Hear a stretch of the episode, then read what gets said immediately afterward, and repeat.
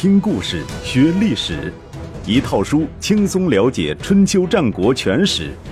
有声书《春秋战国真有趣》，作者龙震，主播刘东，制作中广影音，由独克熊猫君官方出品。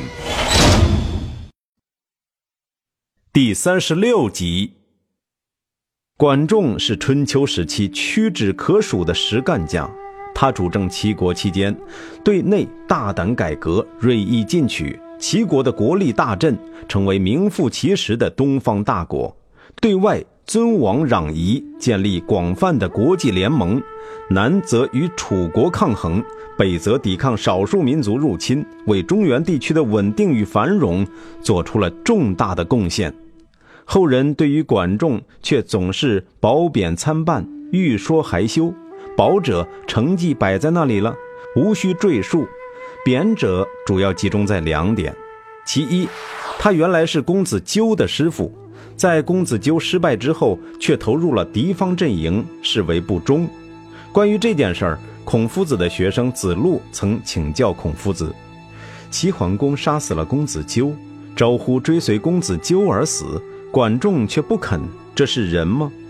孔子没有正面回答，只说：齐桓公九合诸侯而没有使用武力，这就是管仲的人呐。而且说，如果没有管仲，我今天恐怕也是披发左衽之人了。披发左衽，也就是夷狄之俗。如果他也像招呼那样自缢死在沟渎中，那还有什么价值啊？意思是。管仲如果为公子纠而死，不过是小人，不值一提。他辅助齐桓公抵御外族入侵，保护了中原文化的血脉，这才是大人。第二，他生活奢侈，富比王侯。关于这一点，孔夫子基本持批判态度。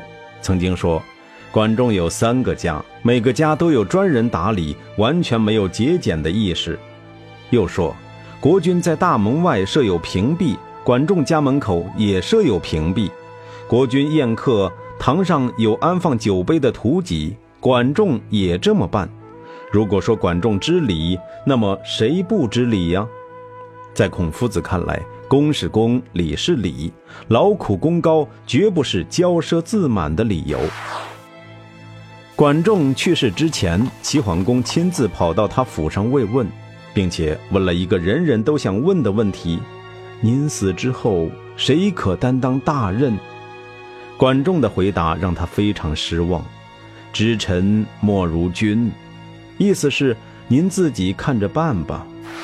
齐桓公于是试探性的提了三个人的名字：第一个，雍巫，字易牙，在历史上，易牙这个名字比雍巫要有名的多，所以。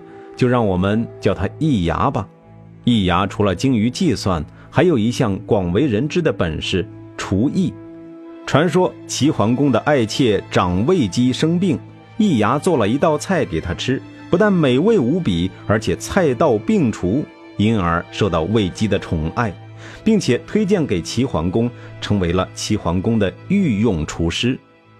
有一天，齐桓公开玩笑说。山珍海味我都尝过了，就是人肉没有尝过，不知道是什么滋味。到了中午，易牙端上来一盘蒸肉，味道甘美，齐桓公吃得津津有味，只是吃完了还不知道是什么肉，于是问易牙，易牙回答说：“这就是人肉啊！”齐桓公大惊，问道：“这人肉从何而来？”易牙轻描淡写的说：“这是奴才的长子，刚满三岁。”奴才听说爱君者不顾其家，所以将儿子杀了，满足您的胃口。齐桓公愣了，嘴上不说什么，从此却对易牙刮目相看，视为亲信。第二个，开方，原本是魏国的公子，他的老爸就是爱贺王国的魏懿公。魏懿公派开方访问齐国，开方见齐国强盛，便要求留在齐国为臣。当时齐桓公很惊奇，问道：“你是魏国的世子，总有一天会列为诸侯，何必侍奉我呢？”开方说：“能够在您麾下为臣，胜过在小国为君。这个马屁拍得很经典。齐桓公于是拜开方为大夫，并视作心腹。第三个，四人雕，又称为树雕。我们在前面介绍过，所谓四人就是宦官。公元前六五八年，四人雕就有过泄露齐国军事机密的行为，由此可见其在齐桓公身边的地位。当时，齐桓公在管仲面前先是提了易牙的名字，管仲毫不客气地批评：“为了讨好主公，不惜杀掉自己的儿子，连最起码的人情都没有，这样的人怎么可以用？”接着，齐桓公又提到开方，管仲说。为了侍奉主公，忍心离开年迈的父母，同样是没人情味儿，不可用。最后，齐桓公提到了四人雕，管仲万念俱灰，说：“为了服侍您，他连男人都不想做，这样的人怎么可以治国？”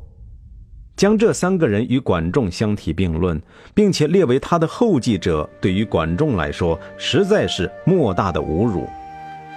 但是齐桓公听不进管仲的遗言。管仲死后，易牙、开方四人雕成为齐国的权臣，人称三贵。从管仲到三贵，齐国执政大臣的水平一夜之间降了十八个档次。加上齐桓公年迈力衰，齐国连一个小小的立国都对付不了，也是情理之中的事儿了。公元前六四四年的冬天，齐桓公强打精神，在怀地举行了他人生中最后一次会盟，也是唯一一次没有管仲筹划的会盟。这次会议的主题是如何防备怀疑对曾国的入侵，建立东方国际新秩序。作为会议的直接成果，齐桓公再一次发动诸侯做好事儿，为曾国修筑城池。此次修城不只是诸侯怨声载道，连前来参加建设的民工也受不了了。某一天晚上，有人发疯似的奔上附近的山丘，大声疾呼：“齐国有大乱！”这一呼很有效，齐桓公听得心惊肉跳，城也不住了，草草收兵，回到了齐国。其实，就是在怀帝会盟进行的过程中。各诸侯国也已经是三心二意了。以鲁国为例，鲁僖公一边开会，一边遥控国内的大臣，不声不响地出兵消灭了小国相国。齐桓公对此十分恼火，将鲁僖公拘禁起来，带回了齐国。直到鲁僖公的老婆生姜，也就是齐桓公的女儿，亲自前往齐国求情，才将他放回来。公元前六四三年。就在齐桓公登枯游尽之前，他还率领军队讨伐了楚国的附庸英氏，以报两年前楚国讨伐徐国之仇。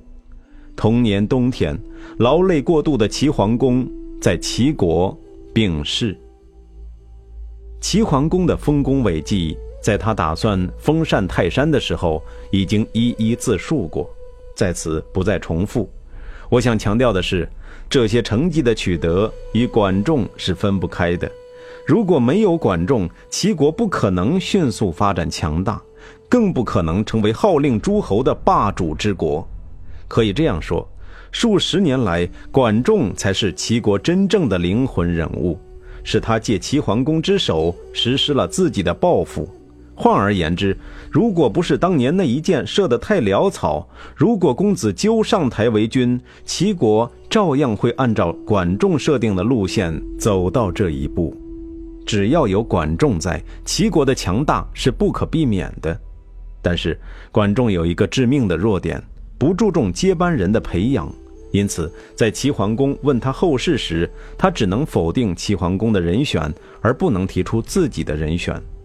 而更要命的是，齐桓公也不注重培养他自己的接班人。《左传》记载，齐桓公一生有三位夫人，分别是王姬、徐盈和蔡姬，都没有生育。同时，宫内还有很多小妾，其中六人很受宠爱，待遇如同夫人。后来世人将妾称为“如夫人”，其典故大概出于此。这六位如夫人分别是：一。长卫姬生公子无亏，二少卫姬生公子元；三正姬生公子昭；四葛莹生公子潘；五密姬生公子商人；六宋华子生公子雍。上述六位如夫人所生的儿子中，齐桓公和管仲早就将公子昭交给天下第一厚道人宋襄公照顾，并且明确了公子昭的大子地位。按理说，齐国不应该存在所谓的继承权之争，但就在管仲死后，三贵专权，五位没有得到继承权的公子便开始四下活动，都要求立自己为大子了。易牙历来与长卫姬关系不一般，因此他时常在齐桓公耳边念叨，说长卫姬的儿子公子无亏如何如何贤能。齐桓公那时候已经处于严重的智商衰退期，居然又口头答应立公子无亏为储君。等到齐桓公病逝，五公子纷纷拉拢大臣，互相攻击，都想当上国君，而一代霸主齐桓公的丧事反倒无人问津了。后来三桂发动宫廷政变，杀了一批大夫，终于将公子无亏推上了国君的宝座。大子昭逃到了宋国，寻求政治避难。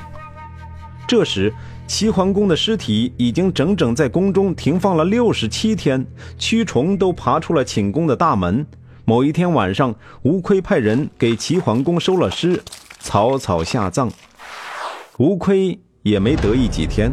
公元前六四二年春天，宋襄公带领曹、魏、朱等国军队讨伐齐国。要替大子昭讨回公道，齐国人本来就不满意吴亏的领导，在国高二世的带领下杀死了吴亏，准备迎接大子昭回国。然而吴亏虽死，剩下的四公子仍然不消停，他们联合起来，发兵抵抗宋国的干涉。